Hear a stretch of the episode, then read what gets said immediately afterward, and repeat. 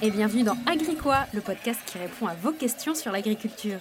Tu te poses des questions sur l'alimentation et l'agriculture Eh ben moi aussi, je n'y connaissais rien il y a encore quelques années, et même si je suis citadine, je travaille depuis plusieurs années auprès des agriculteurs, et j'ai décidé de vous faire part de mes découvertes.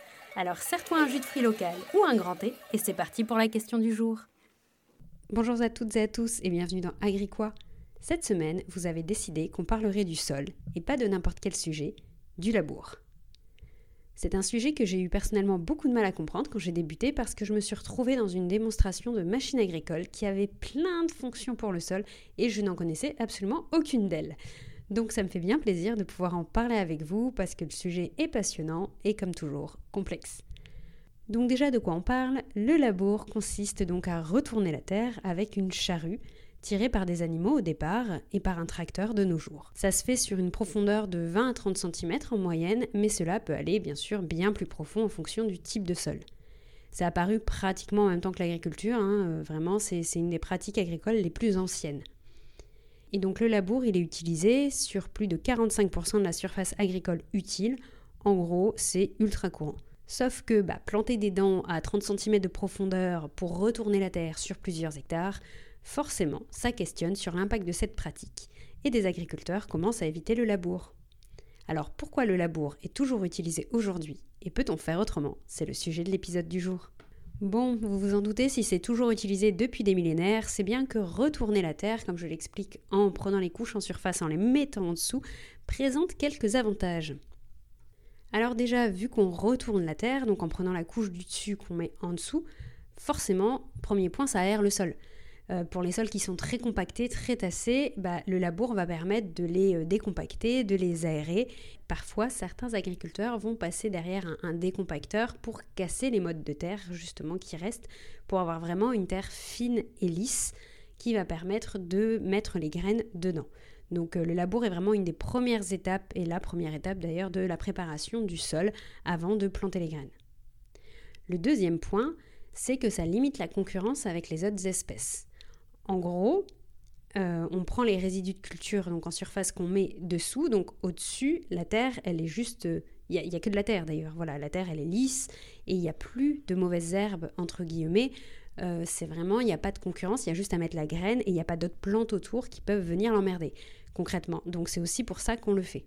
Troisième chose, Généralement, on a mis du fumier au-dessus et d'autres engrais organiques, ou en tout cas quelque chose pour apporter de l'azote au sol. Et donc du coup, en enfouissant, on incorpore aussi mieux le fumier qui apporte de l'azote et d'autres engrais organiques qu'on a pu mettre dans le sol et ça ne s'évapore plus en surface sous forme gazeuse. J'en parlais dans l'épisode sur les engrais, sur l'évaporation. N'hésitez pas, si vous ne savez pas de quoi je parle, à aller l'écouter. Mais du coup, ça évite ça en enfouissant, en enfouissant justement les choses dans le sol. Mais comme toute chose, bien sûr, il y a des inconvénients à cette pratique également. Bah forcément, si tu prends les éléments du dessus pour les mettre en dessous, toute la biodiversité du sol, elle suit aussi.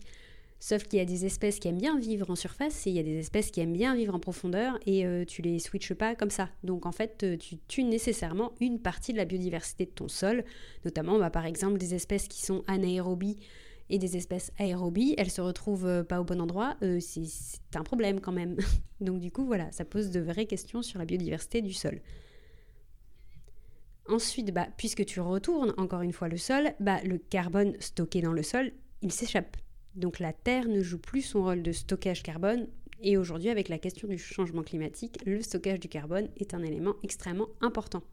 Troisième inconvénient, puisque la Terre est nue en surface, s'il pleut dessus, bah, il y a plus de risque de lessivage. Vous savez, ces grandes coulées de boue qui fait que l'eau amène la terre fertile souvent en bas des parcelles, d'autant plus si elles sont en pente dans certains terrains, etc. C'est vraiment un point problématique, euh, ces écoulements de boue euh, pour, euh, pour la fertilité des sols. Et on rajoute bien sûr en plus de ça que bah, vu que ça se passe au tracteur, que c'est un travail très lourd et très dur, vous vous en doutez, pour pouvoir aller jusqu'à plus de 30 cm dans le sol, la consommation de fuel suit et donc en fait c'est un des postes de dépenses les plus importants. Et euh, donc vraiment, le, labour est une pratique qui, pose question, notamment d'un point de vue économique, aux agriculteurs. D'un point de vue écologique aussi, bien sûr, mais je veux dire, voilà, ça pose aussi de vraies questions euh, économiques. Donc bah, du coup, face à ces inconvénients, certains agriculteurs ont décidé d'essayer de faire autrement et de ne plus retourner la terre. Donc là, il y a plusieurs options qui sont dispo et qui sont testées. La première, bah, c'est le pseudo-labour. Donc tu creuses, mais que jusqu'à 20 cm. Tu creuses moins profond que dans le labour classique. Deuxième option, tu gratouilles la terre en surface jusqu'à à peu près 10 cm de profondeur pour enlever les mauvaises herbes ou les résidus de culture en surface quand même, pour toujours limiter la concurrence avec la graine qui sera plantée après. Ensuite, tu peux aussi faire un labour, mais seulement à l'endroit où tu vas planter ta graine. Sur tout le reste, tu laisses justement l'herbe. Donc tu fais des bandes, on va dire, de 20 euh, à 25 cm de large, et euh, où tu fais vraiment un labour, et après tu laisses les résidus de culture partout ailleurs. Ça, ça s'appelle le strip-till. Et enfin, la quatrième option, bah, c'est le semi-direct, qui, comme son nom l'indique, tu plantes directement dans la culture précédente sans toucher ton sol. Tout ça, tout ce panel-là, ça se regroupe dans les techniques culturelles simplifiées, les TCS pour, euh, pour le jargon. Et euh, ça s'utilise de plus en plus, les agriculteurs se renseignent dessus parce que ça présente plusieurs avantages là également. Donc bah, vous vous en doutez, vu que tu touches pas le sol, il stocke du carbone, ce qui est un point important. Il y a la biodiversité dans le sol puisque les micro-organismes et toutes les espèces qui vivent dans le sol ne sont pas chamboulées, elles restent à l'endroit où elles sont habituées à vivre, on va dire ça comme ça. Troisième option, il stocke au silo puisqu'elle ne, ne, ruisselle pas en surface. Euh, l'eau n'arrive pas sur de la terre nue et elle peut euh, vraiment rester au niveau du sol. Mais par contre, il y a, euh, il y a un inconvénient, forcément, puisque tu laisses la culture au-dessus. même si, bah forcément, vu qu'il y a une culture, elle va éviter que d'autres espèces poussent, mais malgré tout, c'est pas pareil que de tout prendre et de tout enfouir. Et bah, il arrive euh, un certain moment où avec ces techniques-là, il va y avoir l'utilisation d'un herbicide, soit pour pouvoir euh, repartir sur une bonne base, soit pour pouvoir tuer la culture précédente pour être sûr qu'elle ne fasse pas concurrence avec la suivante. Et donc il y a l'utilisation d'herbicides et notamment de glyphosate dans ces techniques-là. Donc justement, je suppose que vous commencez à voir où je veux en venir. Le sujet est très complexe, ça va dépendre du climat de l'année, de l'état du sol et des envies de l'agriculteur aussi. Et donc, si je vous fais un peu une caricature de l'état des lieux aujourd'hui, on peut dire que d'un côté, il y a les agriculteurs euh, conventionnels, on va dire classiques, qui utilisent en majorité le labour. Il y a les agriculteurs en agriculture biologique, qui vont utiliser le labour justement pour préparer leur sol et tuer notamment les mauvaises herbes, les étouffer, parce que derrière, ils savent qu'ils ne peuvent pas utiliser de produits de synthèse pour pouvoir tuer les mauvaises herbes. Et la troisième catégorie, qui est beaucoup moins connue et pourtant qui est très connue au sein de l'agriculture, ça va être l'agriculture de conservation des sols, l'ACS, qui regroupe justement toutes ces techniques alternatives dont j'ai parlé et qui, eux, vont utiliser euh, ces techniques pour ne pas travailler le sol ou à son strict minimum pour vraiment essayer de conserver toute la fertilité de leur sol. Et donc les principes de base de l'agriculture de conservation, c'est le semi-direct notamment dont je parlais, donc de ne pas retourner le sol et de semer directement dans la culture précédente, et de mettre toujours des couverts végétaux sur leur sol. Vous verrez très très rarement un sol nu en agriculture de conservation des sols, ce qui est tout l'objectif de cette pratique. Mais en contrepartie, ils acceptent l'utilisation d'herbicides, notamment du glyphosate, comme je l'expliquais avant. Donc du coup, vous allez avoir un peu ces trois groupes, mais c'est caricatural parce que bien sûr, ça va dépendre encore une fois de, euh, chaque type. Et en fait, il y a des agriculteurs qui peuvent utiliser sur une culture du semi-direct, mais derrière euh, faire un labour pour une autre culture. Il y en a certains qui vont utiliser les couverts, par exemple végétaux, qui sont dans l'agriculture de conservation, mais derrière faire un labour. Ça va vraiment dépendre de l'évolution de chacun. Et euh, également, le, les techniques de culture simplifiée ne se font pas en un claquement de doigts ni en un an. Ça va être vraiment euh, de le faire étape par étape pour pouvoir arriver à des techniques vraiment efficaces en non-labour. Et tout ça, je vous en parle, euh, mais ça s'utilise beaucoup pour les céréales par exemple. Mais euh, sachez qu'en maraîchage, vous allez aussi entendre parler de maraîchage sur sol vivant par exemple. là aussi, où l'objectif va être de travailler son sol le moins possible. Donc n'hésitez pas à aller regarder les techniques qu'ils mettent en place. Il y a par exemple le paillage, euh, ou euh, d'autres techniques pour euh, limiter les mauvaises herbes aussi. Étouffer, vous savez, en mettant une bâche dessus pour pouvoir étouffer les mauvaises herbes en dessous. Bref, il y a plein de techniques dispo pour éviter le labour, de retourner sa terre. Et hum, dernier point, on retrouve aussi une question de valeur, je dirais presque de conception agricole.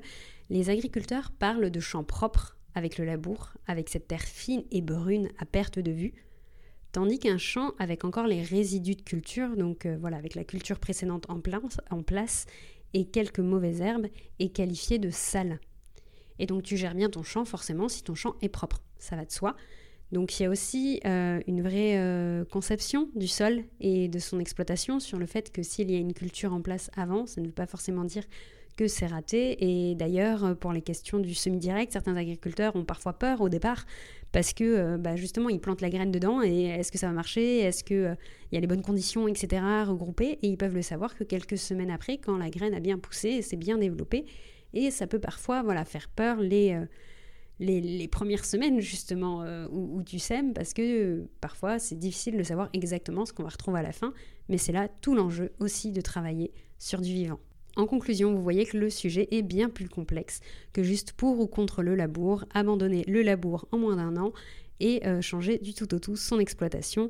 Les questions sont beaucoup plus intéressantes que ça. Donc comme je le disais, les agriculteurs sont de plus en plus intéressés par l'agriculture de conservation des sols, mais il y a plusieurs freins à passer.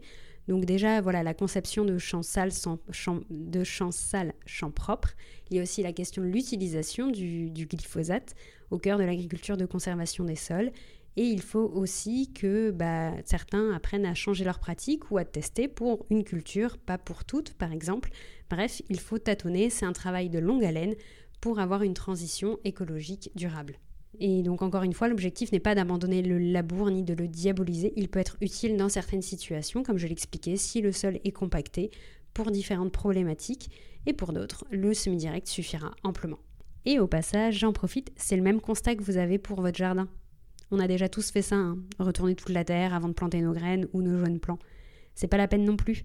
Vous pouvez aussi faire un travail superficiel de surface, euh, désherber à la main, ou euh, laisser un couvert justement entre deux cultures que vous avez dans votre jardin. Bref, toutes les techniques dont j'ai parlé sont parfaitement adaptables à votre jardin et même plus parce que la surface est plus petite, donc on peut tenter plus de choses n'hésitez pas à regarder en ligne, euh, notamment avec voilà, maraîchage sur sol vivant ce, comme mot-clé, si ça vous intéresse. Et donc du coup, à la semaine prochaine.